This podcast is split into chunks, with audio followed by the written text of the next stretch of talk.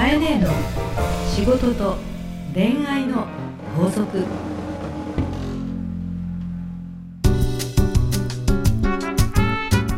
番組ナビゲーターのナグーです、えー、カエネーの仕事と恋愛の法則。第47回始まりました。カエネ今週もよろしくお願いいたします。よろしくお願いいたします。10月の20日にですね、はい。えー、カエネの新刊が発売されたばかりということですね、なんか先週からありがとうございます。PR していただきましてね。ありがとうございただけたかなと思います絶対読んでるでしょ。う。口コミュニティマーケティング実践ノート、はい、絶対読んでると思うわけですが、はいうん、なんと、うん、えー、10月の31日に、はいえー、セミナーが行われるということなんです。そうなんです、ね、私なんだろう、まあ、いろいろ本は書いてきてるんですけど、はい、実はこの口コミュニティマーケティングっていう本の内容が、一番自分がしたいこと、でしてきたことなので、はい。はい、まあ、今回はあのこの本の中身を整理して、はい、えー、実践ノートに合わせた、はい、えー、セミナーをあの31日に、はい、4時からかな、はい、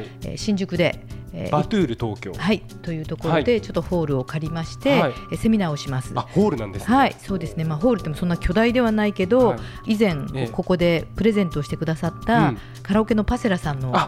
グループで、はい、えー、結婚式場になったり会議室になっている場所があるので、ちょっとご提供いただきまして、そちらで、はい、実はあの本の中にそのグループが出てくるので、はい、うん、協力していただきました。なるほど。はい、ぜひともナグーも来てください。行きたいと思います。ね、これは。で、あのこれ誰でもいいんですよ。まあ誰でもって言ってもあまりにもそのアイドルじゃないので私、うん、あの当日カエネに会いに来ましたとかって握手っていうよりはですね、はい、どちらかというと、まあちゃんと勉強したいとか、ね、あのせっかくならお仕事してるんだけど参考にしたいと思う方を優先して、はい、えー、まあ勉強に来ていただきたいと、はい、で、えー、時間間に合わない方は夜6時から、あの実践セミナーではないんだけど夜6時からは懇親会になっていまして、ちょっとそっちはあのもう少しお金出していただくんですけども、はい、えー、パーティーになってますからあのそれこそ楽しくワイワイと、はい、はい、勉強したくないやつはそっちへ来いと、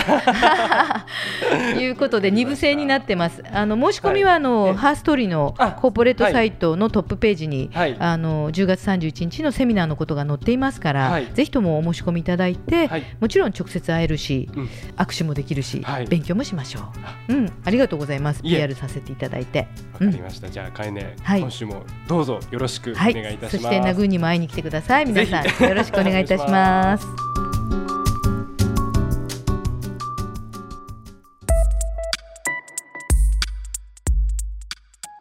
さあ、えー、今日も皆さんから届いたメッセージをご紹介していきたいと思います。かいねよろしいでしょうはいよろしくお願いいたします。はい、えー、K さん、うん、29歳、はい、東京都お住まいの専業主婦の方です、はい、今日は主婦の方ですね。はい、はい、かえ姉さんのように、うん、えー、主婦目線で何か新しいことを始めたいと思っております、はい、が、えー、イメージはあるのですが、はい、えー、それを形にしていくのが苦手みたいです、はい、考えばかりが先行して行動と結びつきません、はい、私に何かアドバイスをいただけないでしょうかというはい、ケイさんありがとうございます。はい、ありがとうございます。はい、今日はあのー、最初のオープニングのところでね、はい、私の本の話とかセミナーの話をしましたけど、はい、今はマーケティングのまあ専門家みたいな言い方を自分でもしているんだけど、はい、そもそも私は広島の町の、はい、えー、ワンルームで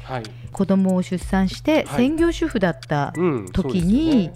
逆に主婦になって初めて、うん、えー、っと女性の目線でもっとお役に立つ、うん、あのことはないかなと思って、はい、今ハーストーリーというのを作ったんですね。で、ね、その時にね、はい、まさにこの K さんが、はい、主婦目線で何か新しいことを始めたいと思っていますがイメージが、うん、あのあるけどなかなかできない、うん、動けない、動けないね。これもう私は創業したの20年前なんだけども、何ら変わらなくてねこのね K さんのセリフ、はい、えーと、例えば私は創業の時に子供を持ちながら、はい、今の事業の形をイメージできてたかっていうと、うん、全然イメージできてない。うん。で当時の私の心のキャッチフレーズとかは、はい、あと友達のキャッチフレーズは、はい、何かしたい人集まれ。何かしたいだからこれしたいとかね、うん、例えばサッカーしたいとか、うん、ね、うん、合唱団したいとか、はい、目的ないのに、で主婦ってそうなんですよ、あのー、何かしたいのよ。子育て中ってこともあるから。そうなんですよね、だけど時間も限られてるし、ね、まさに奥様をイメージしてるんだと思うんですけども、はい、この時っていうのは時間が限られるしね、あの周りにも迷惑かかっちゃうと思うから、はい、空いてる時間に、でも社会とつながっていたい。っていうイメージが先だから、はい、社会とつながるためには何かなので、うん。うん、そうですね。ねっていうことになるのでね、はい、あのきっと K さんも今そんな感じに近いところだと思うんですよ。そうですね、うん、で私が今度ハーストーリーというのを始めて、はい、ママたちを集めていくんですけど、まあ、それはあの本の中にも出てくるんですけども、あのママたちを集めてこう集合体にしていって、大勢の数にしていって、ね、マーケティングやリサーチの会社にしていくんですけれども、ね、じゃあこれ周りの人から「はい、日野さんすごいね」って、うん、あの私は似たこと考えてたんだけど、うん、なかなかできなくて、うん、とか。同じこと考えてたんですよっていう人にたくさんあったんですよ。ね、たくさんあったんですけど、はい、同じことやってる人はほとんどいなく、いね、やっぱり動けないんですね皆さん。そうですよ、ね、考えてはいるけど、それが形にできないっていうのが、でも形にできないっていうのは、うん、私はやっぱり前も何回か前も言ったけど、うん、あの形にしようと思うからできないんだよね。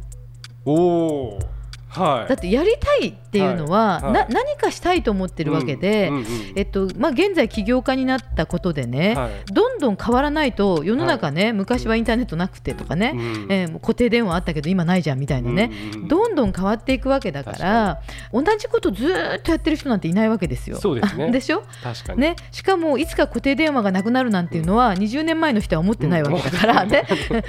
イメージしてることとは全然違う状態になってるわけ。はいはいはい、なのでたった最初の一歩、うん、何かを今できることを着手するってことが未来につながっていくわけなのね。だから今日ね、ナグーの前回かな、奥様が髪留めのゴム作って売ってるって、これが一歩なのよ。そうですね、今自分ができることって何かなを書いて書き留めとくとか、ね、絵本書くのが得意だから書いとくとか、そんな大げさなねイメージがあるけど形になんて思わなくていい。確かになんか最初から成功のイメージだけあってから動けなくなるんであって、本当にもっと身軽になって、まず何か始めるっていう一歩っていうのは、そこですよね。だってイチローだってね確かにその大リーガーにね選手になりたいってどっかで書いたかもしれないよ、うん、夢はあって、でね、でもじゃあ最初の野球のグローブ持って球投げた時は、そんなことは絶対考えてなくて、ね、まずは大きなこととか、うん、夢とかイメージがあるとかじゃなくて、うん、そんなことはどうでもよくて、ね、今日できることを一つずつ一個ずつやって、それを深めていく。そしたらそのうちにやりたいことが少しずつ仲間も増えたりするので、うんはい、始めてください。一歩からと。はい、はい、まさにそれが答えになってるんじゃないかなと思います。そうですね、はい、あの今回ほらセミナーとか書籍の話をナグーがしてくれましたけど、じゃあよくあの本出すってどうするんですかとか、うん、よく言われるんだけど、うん、私って本出したいとは思ってたよ。はい大学ぐらいとか、うん、ね、うん、でもその時は小説とかエッセイ書いてもどこにも通らない、あ書いてたんですか、うん、書いてたことあるんですよ、えー、で公募ガイドっていうのを買ってきて、はい、応募するんだけど全滅、なんかかっこよく書くんだけど全滅、はい、ね？ところが、はい、今書いてる私の本って、うん、経験談ばかり。ああそうです。ね、ね、エッセイとか小説は書けなかったけど、はい、結果として、うん、実践のものは書けていて、うん、その実践を買う人だっているわけじゃない、ね、つまりこの一歩から始めた自分物語も、いつか本になる日って来るかもしれないのよ。なるほどですね、でそれを私は広島にいたのでね、はい、本を書く人ってすごいなと思ってて遠い夢だと思うから、うん、どうしたかっていうと、はい、自分の日々やってることを毎日ブログやメルマガに書き続けてたの、そしたらある時、うん、出版社から電話あって、うん、これ本にしていいですかって言われたの。ブログで書いてるようなことを。そう。はあ。それが最初なんですね。そうなんですね。だから誰かの目に届けってどっか思いながらも、はい、まあ記録に残そうって思って書き続けてたことが本になってたんですよ。じゃあそのやっぱ一歩一歩の積み重ねでどこまでいけるかっていうことですよね。うん、そうなんです。だからまずは一歩からよって。はい。はい。ありがとうございます。はい。ではかえね。はい。えー、K さんに法則をはい伝授してくださいはい今回の法則もシンプルですどんな大きなことも最初はみんな小さな一歩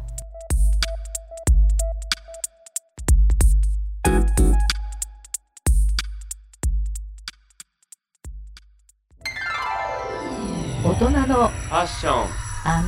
コミュニケーション。講座。大人のファッションコミュニケーション講座、えー、今週は西岡さんに来ていただきました。こんにちは。こんにちは。なんだかとっても素敵な雰囲気でさすがファッションスタイリストジャパン代表の西岡長政さんです。かっこいいですね。今日も。ありがとうございますちょっと今日のファッションのテーマを教えていただけますか？皆さんにはちょっと見えないのでこう言葉で説明しながらもう本当にあの色合いといい素材といい素敵なジャケットとネクタイをしていらっしゃいます。いかにみんなと差をつけるか。そういうこと。まあやっぱ秋になってですね、うん、皆さんまだまだこう夏で T シャツを着てる段階の中で、はい、突き抜けてやろうと。なるほど。今年の秋は暑いですけどね。そうなんですよ確かにまあプロだから、ええ、あの他の人とちょっと職業柄違うんだぞっていう存在感を出してるわけね。そうですそうです。ただあの普通にちゃんといいスーツではなくて。そうですそうです。やっぱり、言われますしね。あのやっぱりこういったネクタイピンとかにもこうハサミの形とか。うん、そうそう今日素敵なあの、皆さんにお伝えしたいんですけどネクタイピンピンがハサミの形してるのよね。はい、ね、こういう可愛いちょっと小物を選ぶんですね。大事だと思います。へえ。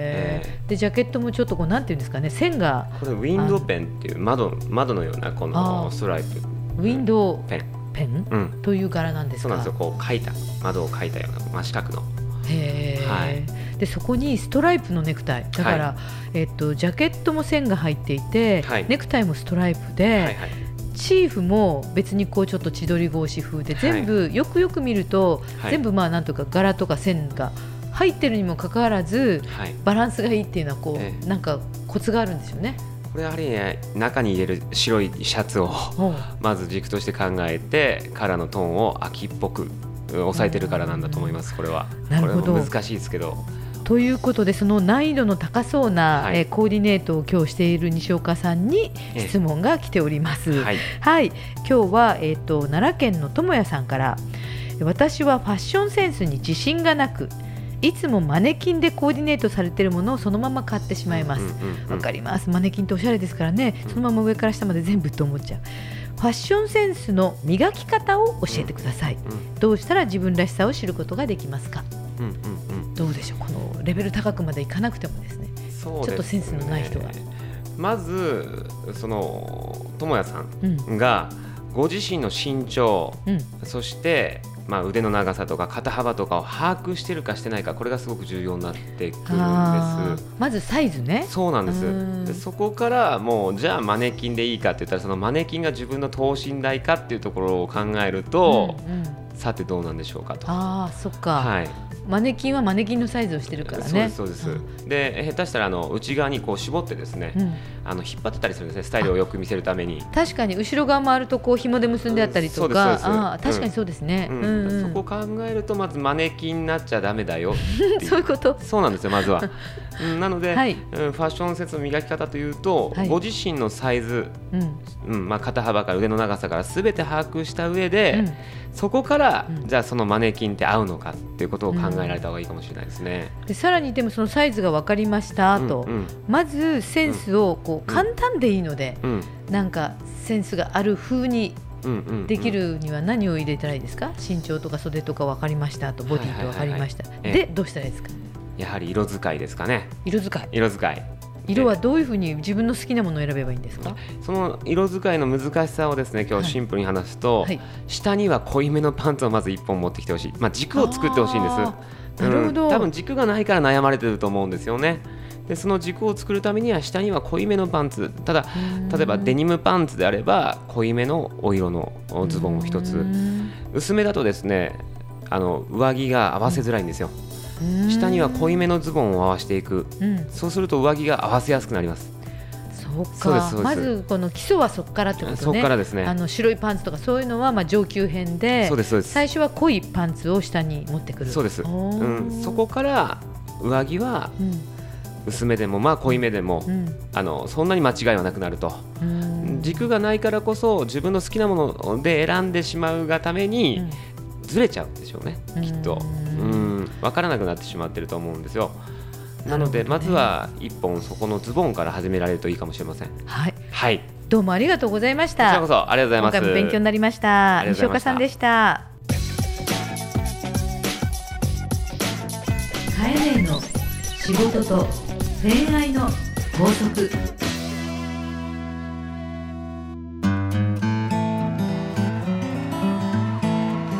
番組からリスナー皆様へのプレゼントです。もちろん今週は、はい、えー、抽選で3名の方にですね、はい。えー、私の本を、はい。はい。えー、日野海子、はい、以前仲良しの和田ひろみちゃんの本とかね、はい、あの、ね、出しましたけども、はい、自分の本もそろそろ出さなきゃと思いまして、あの和田さんの本殺到してましたからプレゼントにね羨ましいですけど。口コミュニティマーケティング実践ノートもたくさん来るんじゃないかなと、はい、思っております、はい。えー、プレゼントをご希望の方はですねハーストーリーのオフィシャルホームページにある番組専用のバナーからアクセスし、えー、プレゼント名を明記の上お送りください、はい。えー、URL は herstory.co.jp herstory.co.jp です。当選者の発表は商品の発送をもって変えさせていただきます。はい。かえねありがとうございます。ありがとうございます。